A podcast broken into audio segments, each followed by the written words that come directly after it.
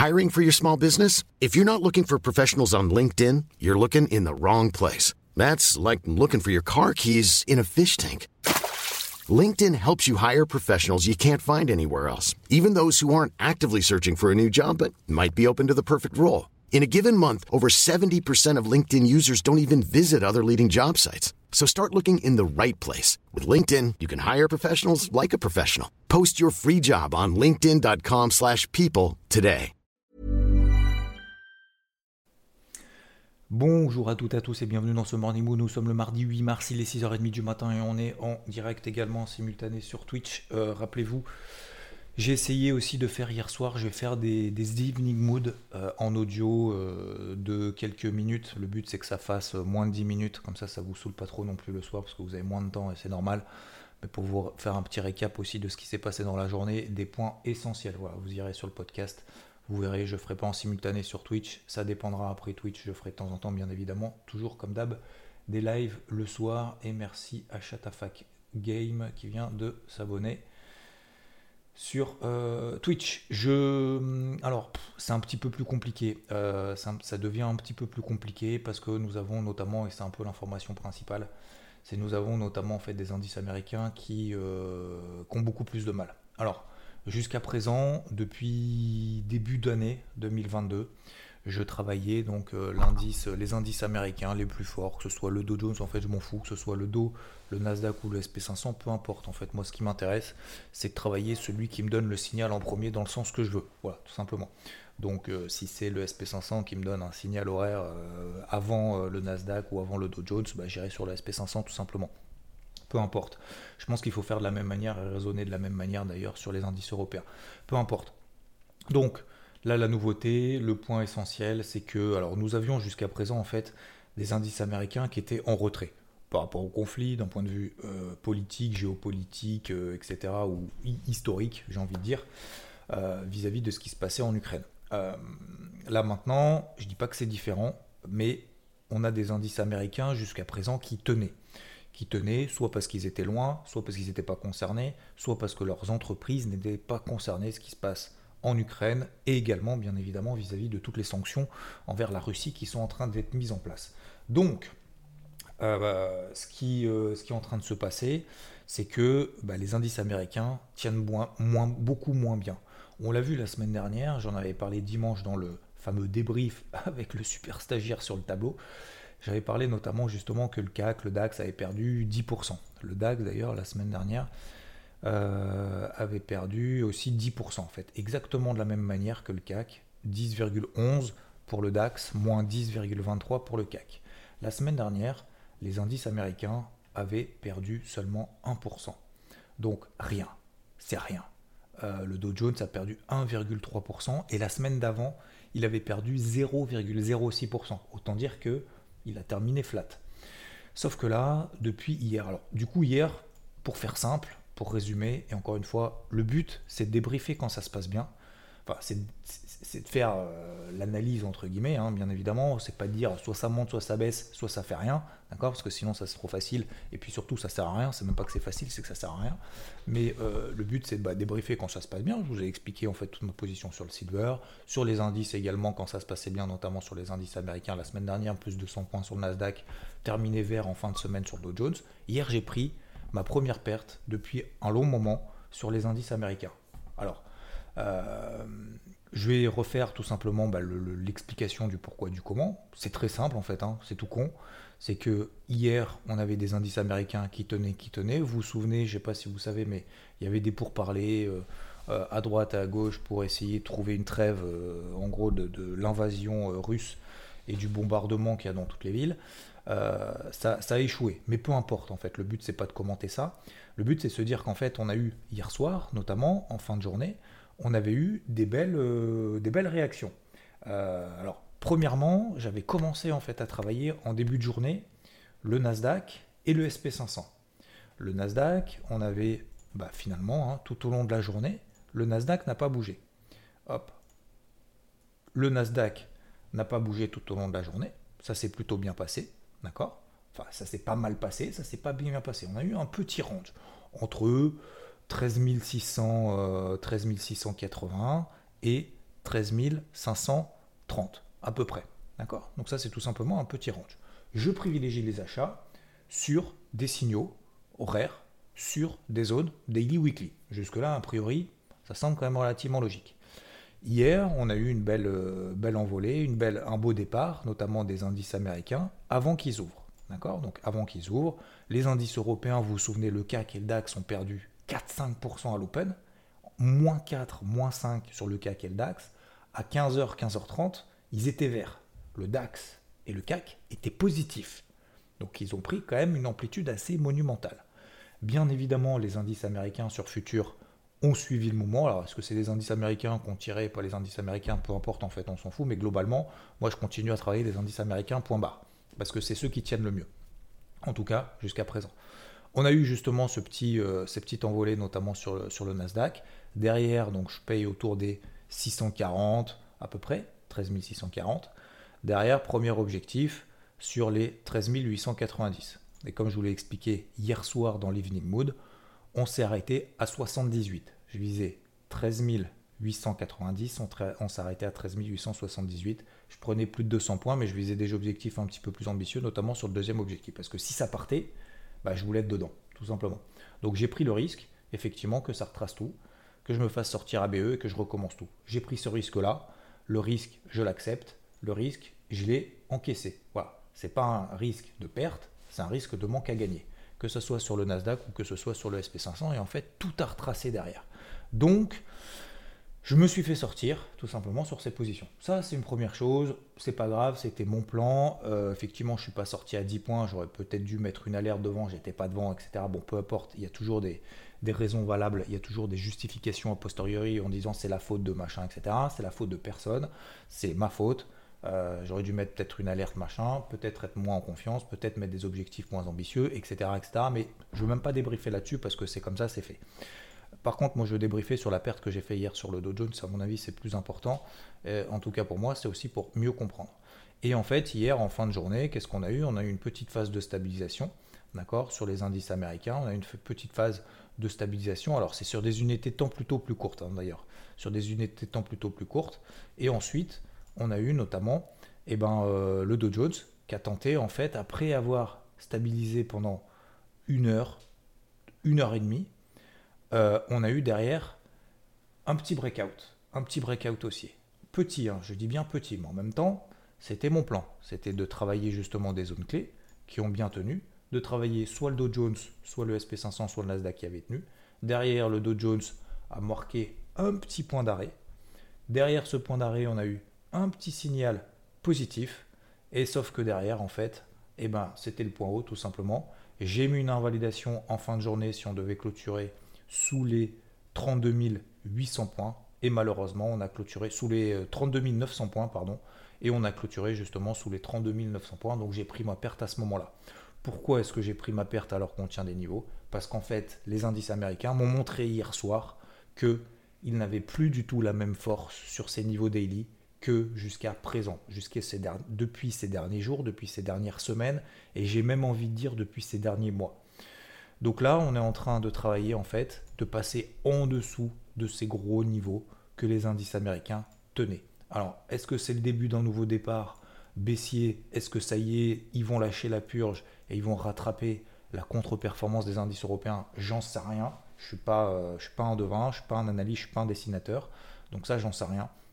Par contre, je sais que aujourd'hui, ça me donne quand même beaucoup moins l'envie de travailler. Alors, au-delà de la perte, hein, encore une fois, la perte, moi je l'assume, ça c'est pas un problème. On était sur les niveaux, j'ai continué à travailler, j'ai fait de la perf, machin, etc. Peu importe, ça fait partie du trading, ça fait partie du marché. Maintenant, aujourd'hui, c'est la question qu'est-ce que je fais? Est-ce que je continue dans ce sens-là? Est-ce que je continue pas dans ce sens-là? Aujourd'hui, objectivement, j'ai pas envie de continuer dans ce sens-là. Parce que hier, on avait effectivement une belle tenue sur ces gros niveaux. Aujourd'hui, depuis hier soir, c'est plus le cas. Donc, à quel moment, premièrement, à quel moment est-ce que je vais retravailler à l'achat si ça m'intéresse? Bah, Déjà, si j'ai des signaux positifs. Deuxième chose, si j'ai des signaux positifs, sur quelle unité de temps est-ce que ce sera? Ça sera plus sur du H4 que sur du H1. Pourquoi? Parce que lorsque vous avez comme ça une bougie impulsive baissière en daily, et vous regarderez sur vos graphiques, une bougie impulsive baissière daily sur les indices américains, et eh ben pour retourner une, une impulsion, qu'elle soit baissière ou haussière, il faut des signaux de retournement. Et ces signaux de retournement, on ne va pas les avoir sur des unités de temps 5 minutes. Donc pour le moment, aujourd'hui, c'est très simple. Je vais rester à l'écart tant que j'ai pas d'éléments qui m'indiquent que je dois passer à l'achat. Ça, c'est la première chose. Deuxième chose, est-ce que je dois passer à la vente maintenant? Sur les indices européens, je vous rappelle que le CAC et le DAX ont perdu 25% depuis leur plus haut. Le CAC, depuis ses plus hauts, il a perdu 22%. Le DAX, depuis ses... Alors, pas le début du conflit, hein, attention. Hein. Depuis, euh, depuis, en fait, ce, c'est plus hauts, en fait, les plus hauts historiques qu'on a fait euh, en fin d'année dernière, en début d'année. Ok? Le DAX, lui, il a perdu depuis ses plus hauts, il a perdu également 25% euh, de sa valeur. Ok? Depuis ses plus hauts. 25%, c'est un quart. Ça veut dire qu'un quart de la capitalisation totale est parti en fumée. Ok? La question, c'est est-ce qu'aujourd'hui, et ça quelqu'un me pose la question à juste titre, est-ce suffisant pour passer vendeur? Moi, je suis pas, euh, voilà, je préfère prendre le risque de passer à côté d'une stratégie de vente en disant le risque baissier est monumental et j'ai envie de gagner de l'argent en étant vendeur sur le marché. Ça peut être justifié. Et encore une fois, vous avez raison, depuis, au moins depuis, depuis hier sur les indices américains, vous avez raison. Avant, je suis pas sûr que je pense que les deux camps ont raison, les acheteurs, les vendeurs. Le, plus, le but, pas de savoir qui a raison ou pas, mais voilà.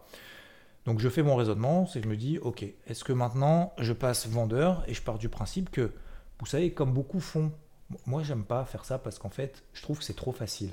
C'est un peu prendre les gens pour des abrutis. C'est dire, le support il casse, on va, on va, on va plus bas. Le support il casse, il va en bas. Euh, le support il a déjà cassé la semaine dernière. Hein. La semaine dernière, on est passé en dessous quand il y a eu le début du conflit. Le Dow Jones, entre ses plus bas et ses plus hauts, il a pris 6%. Donc, il a quand même cassé la semaine dernière déjà. Aujourd'hui, il recasse. Est-ce que je repars à la vente si je suis vendeur? Je ne sais pas, probablement. Si j'ai un état d'esprit et si j'ai la casquette rouge aujourd'hui, oui, effectivement, là, on a tous les éléments qui nous incitent à vendre, bien évidemment, les indices américains notamment, parce qu'ils sont en train de sous-performer, parce qu'ils ont fait une bougie impulsive baissière, parce qu'il y a une pression baissière qui est en train d'installer, parce qu'effectivement, on a pété en support. Voilà. Donc c'est la première fois que je vous le dis, effectivement, depuis maintenant euh, des semaines, des mois, je ne vais pas dire des années, mais pas loin. Effectivement, là, les indices américains nous donnent des signaux de sous-performance de manière objective. Donc comme ça, au moins, vous comprenez pourquoi j'ai continué à les payer hier matin, notamment le Nasdaq, le SP500, ça partait très très bien. Les indices étaient verts. Le Nasdaq, il était vert à l'open. Hein. Le Nasdaq était vert à 15h30. Euh, j'étais déjà à l'achat là-dessus. Je prenais plus de 200-250 points dessus. Après, j'ai pris la décision de ne pas la couper, ça, ça me concerne. Euh, le CAC, le DAX, c'était vert. Aujourd'hui, c'est plus le cas. Les indices américains sont en train de, peut-être de lâcher prise. Voilà. Donc, si on a la casquette vendeuse, effectivement, je pense que mettre un niveau d'invalidation au-dessus de la bougie qu'on a réalisée cette nuit, c'est-à-dire par exemple sur le SP500, attention, hein, je ne fais pas de conseils, hein. je ne suis pas là pour conseiller, mais je suis simplement, pour vous aiguiller en disant peut-être que jusqu'à présent, si vous n'étiez pas euh, dans la catégorie vendeur, peut-être qu'il faut se poser la question. Si vous êtes dans la catégorie vendeur, voilà, je vous, dresse mon chapeau, etc. Et, vous l'avez bien vu, notamment sur les indices américains, et je me suis trompé. Alors, c'est pas que je me suis trompé, c'est que j'ai pris effectivement ma perte hier, mais encore une fois, je pense que ceux qui cherchent des ventes, notamment sur les indices américains, ont pris plus de pertes que de gains jusqu'à présent. Mais peu importe. Euh, tant qu'on reste sous les 32 900 points, ça, ça va être mon plan du jour, mon plan de la semaine. Ça, va être peut-être mon plan de la semaine. Et encore une fois, on est dans des périodes extrêmement volatiles. Ça monte vite, ça baisse vite. Et ça fait rien pendant des heures. Donc, je pense qu'il faut continuer à rester concentré. Tant qu'on ne repasse pas au-dessus des 32 900 points sur l'indice Dow Jones, alors vous prenez la même chose sur le SP500, on prend le SP500, c'est tac, je vais mettre des alertes de toute façon tout de suite. 4215 sur le SP500. Je répète, le Dow Jones, à peu près 32 900, 33 000. Pour faire simple, on peut arrondir à 33 000. Euh, et ainsi que sur l'indice Nasdaq, voilà, 13 400 à la louche. Voilà, 13 400 sur le Nasdaq. Tant qu'on ne repasse pas là au-dessus, le marché ne me montre pas de signaux positifs. Donc, est-ce que je vais m'acharner? Non. Est-ce que j'ai tort? Oui. Est-ce que j'ai pris ma perte? Oui. Est-ce que je l'assume Également. Voilà, c'est comme ça.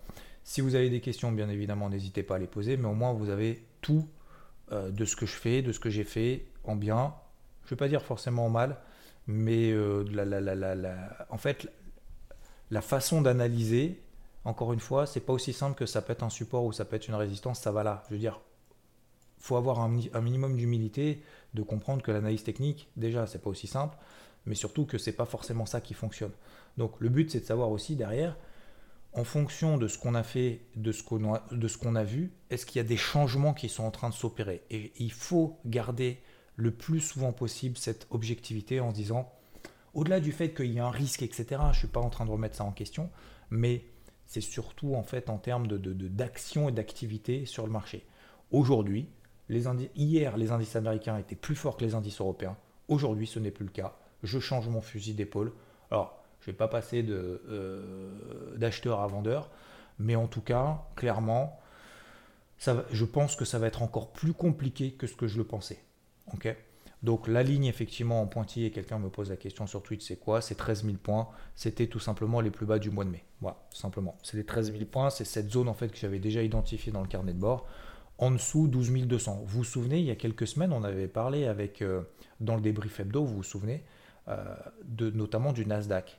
Le Nasdaq était en train de sous-performer, vous vous souvenez ou pas Alors que le Dow Jones, le SP500 tenait. Et qu'il y avait un retournement qui était en train de s'opérer. Et que derrière, potentiellement, et j'avais fait une petite blagounette notamment avec Charles, euh, qui m'avait donné deux, trois éléments justement euh, techniques et macro sur le Nasdaq, en disant sur des unités de temps longues, on vise 12 000 points. J'avais dit un peu en, rigolant, entre guillemets, 12 000, euh, machin, etc., c'est méga loin, mais en fait, on est en train de les faire, quoi. En fait, on en est plus loin. 1000 hein. points, finalement, c'est pas grand-chose, vu l'impulsion qu'il y a. Voilà. Voilà, vous avez mon, sentiment. Donc aujourd'hui, bien évidemment, au vu de toute cette analyse, j'aime pas trop dire ça, mais analyse objective, je vais plus euh, que ce soit mon trade, le débrief de mon trade perdant, mes, mes trades aussi gagnants hein, de la semaine dernière et d'hier, qui étaient euh, des trades qui étaient censés être clôturés euh, gagnants, mais ça n'a pas été le cas. Eh ben je vais rester beaucoup plus à l'écart parce que je suis en train de voir effectivement que les indices américains sont en train. Alors attention, hein, je suis pas en train de les enterrer, hein, je suis pas en train de dire ça y est, ça a baissé, ça a perdu 1000 points. Je vous ai bien dit, au contraire. Hein. Attention, c'est pas je pète un support, ça va là. Au contraire. Donc, je vais placer tout simplement des alertes au-dessus de la tête. Je vous ai donné les niveaux, 13003 euh, sur le CAC, etc., etc. Sur le, sur le Dow Jones, pardon, 13003, 13, 13004 sur le Dow Jones, je vais y arriver, excusez-moi. 13 400 points sur le Dow Jones. Tant qu'on repasse pas là au-dessus, ça va être encore plus compliqué que ça ne l'était. Jusqu'à présent, ça tenait, ce n'est plus le cas. Ok, voilà, ça c'était le gros point que je voulais faire aujourd'hui. Je sais que j'en ai fait 17 minutes mais c'est important aussi pour moi de vous, partager aussi encore une fois qu'il n'y a pas que de l'évidence. Il n'y a pas que de l'évidence sur les marchés. Voilà. Quand on fait des trucs, on dit ah bah ouais c'est facile, le mec tiens il achète là, il vend là, machin etc. Waouh c'est beau. Euh, c'est pas toujours beau. Voilà. Voulais vous partager en toute humilité, en toute sincérité et, c'est même pas en fait une question de vouloir le faire, c'est que c'est normal de le faire. Ok? Donc voilà. Euh, CAC DAX pour le moment je laisse un petit peu tomber. Euh, sur les autres indices, bah, on est à peu près dans la même similitude, malheureusement. Euh, que ça soit sur le Nikkei, j'avais mis des alertes notamment sur le Nikkei au-dessus de la tête sur les 25 004. D'accord Le Nikkei, pour le moment, ne se reprend pas. Il est en train de lâcher la purée également, etc. etc. Donc sur les indices, pour le moment, je vais rester en retrait, en tout cas me concernant aujourd'hui, tant que j'ai pas de signal aussi H4. J'espère que c'est clair pour tout le monde. Deuxième chose, nous avons donc l'or, l'argent, les métaux précieux, les métaux, les matières premières de manière générale, qui continuent à progresser. Premièrement, le pétrole. Le pétrole, 130 dollars. C'est pas parce qu'il était à 77 et qu'il est à 130 que forcément il y a plus de chances qu'il baisse. Non. Pour le moment, le pétrole, tant qu'il pète pas ça même 20 daily, on en parle depuis deux semaines, je vous en parle depuis des semaines, depuis les 78 dollars sur le Brent. Tant qu'on ne passe pas en dessous de la moyenne mobile 20 jours en bleu, il n'y a absolument aucun signal baissier. Est-ce qu'il y a un signal baissier? Non. Donc il faut continuer. Alors, il faut continuer à le travailler à l'achat si on a déjà travaillé à l'achat. Maintenant, ça semble un petit peu tard. Mais pour le moment, on est simplement, ou alors on est sur la touche. Mais je pense que faut absolument pas se mettre en face parce que le pétrole, quand il part, il fait pas semblant. Comme vous connaissez cette phrase que j'utilise depuis pas mal de temps maintenant sur, sur le pétrole. L'or, l'argent. Quelqu'un dit effectivement la Furax, Team Silver. Bah, Silver, toujours l'achat sur l'argent. Ça tient. J'ai allégé considérablement. J'ai essayé de le payer hier sur les 25,83. Ça a commencé à partir, puis finalement tout est retombé. J'ai préféré Atlight en espérant une bonne nouvelle en provenant justement des c'est pour parler Ukraine-Russie. Ça n'a pas été le cas. Donc malheureusement, eh ben, je vais continuer probablement à le travailler à l'achat si on passe au-dessus des 25,77, 25,80. Aujourd'hui, peut-être qu'effectivement, il y a aussi à regarder, peut-être que je l'ai fait tardivement, mais peut-être que c'est euh, mieux vaut tard que jamais, c'est de euh, regarder également les autres métaux. Les autres métaux, que ce soit le cuivre et autres, aluminium, palladium, machin, etc. Et matières premières, peut-être euh, agricoles. C'est peut-être un petit peu tard, va falloir s'y prendre sur des unités de temps courtes, mais, euh, mais peut-être qu'il y a effectivement un changement malheureusement qui va s'opérer pendant plusieurs semaines, voire peut-être même plusieurs mois. Donc c'est peut-être pas trop tard, il y a peut-être aussi un bout de chemin à faire avec. Ok, donc ça je vous en parlerai euh, dans la journée, peut-être demain matin, peut-être euh, peut-être ce soir, si on fait un live Twitch, très probablement. ensemble et comme ça on décortira de manière un petit peu plus détendue que ce matin. Ok? Ensuite, le taux à 10 ans aux États-Unis. Pourquoi le Nasdaq ne remonte plus? Pourquoi les indices américains ont un peu plus de mal. On a notamment le taux à 10 ans qui était à 1,65, on est à 1,80. Donc ça montre aussi que bah, le taux à 10 ans aux États-Unis, malgré le fait que Powell, dans deux semaines, va euh, remonter que d'une fois ses taux directeurs, alors qu'on attendait plutôt deux ou trois, fois euh, des taux directeurs, de remonter des taux, et eh ben peut-être qu'aussi ça pèse sur les indices américains plus que sur les indices européens. Donc ça c'est peut-être aussi une nouveauté. Euh, ensuite, on a l'euro contre le dollar je vous rappelle, grosse tendance baissière depuis 9 mois. Je vous rappelle également, en données mensuelles, l'eurodoll est en train de revenir entre 1,04 et 1,07. C'est ma grosse zone d'achat sur le euh, l'eurodoll. Donc depuis 2015, 2016, 2017 et 2020, 0,4, 0,7, c'est un gros niveau de support. Donc à partir de maintenant, terminado la recherche des ventes. J'ai continué à le travailler à la vente avec vous la semaine dernière sur les indices 95 ça semblait hyper bas. On était à 1,1095, on a fait quasiment, on est passé sous quasiment sous 1,08. Donc voilà. Concernant le silver, parce que vous me posez la question, est-ce qu'il faut remonter le stop loss? Oui, comme je l'ai évoqué, entre 25 et 25,20. Si le silver devait passer sous 25 dollars, 25,20 dollars, c'est un gros niveau d'alerte. Si on passe là en dessous, ça veut dire qu'il y a une bonne nouvelle très probablement en provenance de l'Ukraine. Et euh, ça veut dire que derrière, tendance haussière mise en pause. Donc mise en pause, je passe à autre chose. Voilà, j'espère avoir répondu à la question et j'espère que c'est un petit peu plus clair également pour celles et ceux qui nous écoutent. Donc voilà globalement l'état des lieux de la situation. Euh, c'est en train de se dégrader sur les indices. Matière première, on reste pour le moment dans la même lignée. Eurodoll dans la même lignée, mais attention, on arrive sur des gros niveaux mensuels. Le pétrole dans la même lignée. Le taux à 10 ans aux États-Unis qui remonte, donc ça pèse sur les indices américains. Et les cryptos, ça va ou ça va pas les cryptos? Eh ben, Sur les cryptos, il ne se passe pas grand-chose. On est revenu sur la capitalisation totale plutôt proche de la borne basse du range dans lequel les cryptos dans leur ensemble évoluent depuis le mois depuis mi-janvier, donc depuis deux mois. On évolue en haut, on a la MM50 daily. En bas, on a une phase de range, on a des, supports qui ont tenu. ok? Donc voilà pour l'état pour des lieux. Le Bitcoin, 45 000, 35 000, c'est la zone de range on est plutôt en bas, on cherche plutôt des achats en bas, même si c'est difficile parce qu'on n'a pas beaucoup de départ. En haut, allègement. ok? Sur l'Ethereum, même chose. On est proche de la borne basse. On est plus dans des zones d'achat court terme que dans des zones de vente. Donc ça, c'est la première chose. Deuxième chose, il va falloir trouver des signaux sur des unités de temps courtes sur les cryptos les plus fortes. Donc aujourd'hui, oui, on a encore des cryptos les plus fortes. Wave qui fait que s'emballer. On a Theta qui tient bien. UMA qui tient bien également, etc. etc. Le but pour moi, pour faire très simple sur les cryptos, on a Solana par exemple. Vous avez le crypto board également pour ceux qui font partie d'IVT, le crypto board de, mardi de la semaine dernière. Regardez par exemple Solana, 80 dollars. Est-ce que c'est une zone d'achat ou pas? Donc ça c'est la première chose, c'est est-ce qu'on est plutôt dans des zones d'achat, plutôt zone de vente? Deuxième chose, est-ce qu'on a des signaux fortement positifs dans ces zones-là? Pour le moment Non, mais ça peut arriver. Alors on se place des alertes au-dessus de la tête. Et enfin, euh, et enfin, sinon sur des optiques moyen, long terme, on est patient parce qu'il ne se passe pas grand-chose. Voilà, messieurs, dames, je vous souhaite une très belle journée. Merci de votre attention. J'espère que c'était clair et je vous dis à plus. Ciao, ciao. Hey, it's Danny Pellegrino from Everything Iconic. Ready to upgrade your style game without blowing your budget? Check out Quince. They've got all the good stuff shirts and polos, activewear, and fine leather goods, all at 50 to 80% less than other high end brands. And the best part? They're all about safe, ethical, and responsible manufacturing. Get that luxury vibe without the luxury price tag. Hit up quince.com slash upgrade for free shipping and 365 day returns on your next order. That's quince.com slash upgrade.